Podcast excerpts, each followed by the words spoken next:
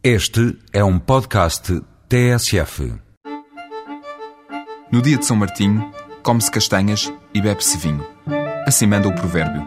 Assadas na brasa, cozidas com erva doce, na sopa ou no guisado. Qualquer sítio é bom para comer castanhas. E para beber vinho também. Mas este fim de semana, aponto para Marvão, no Alto Alentejo. É a festa do castanheiro e feira da castanha.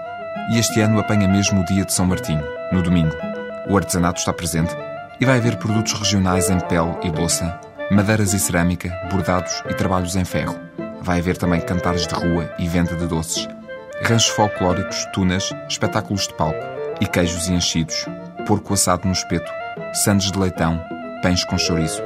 Mas para comer, o melhor é entrar num dos 15 restaurantes que prepararam pratos típicos com o fruto do castanheiro. Da entrada, à sobremesa.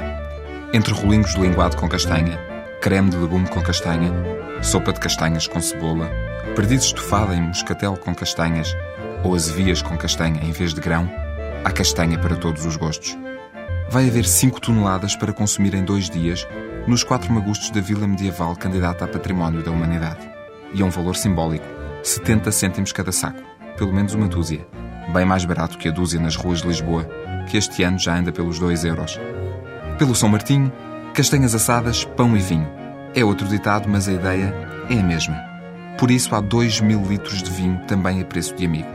30 cêntimos cada copo. O tempo vai continuar bom para dar um passeio e fazer-se à estrada. Com os dias de calor que tem estado, nem vai dar conta do verão de São Martinho. Só pela barrigada de castanhas.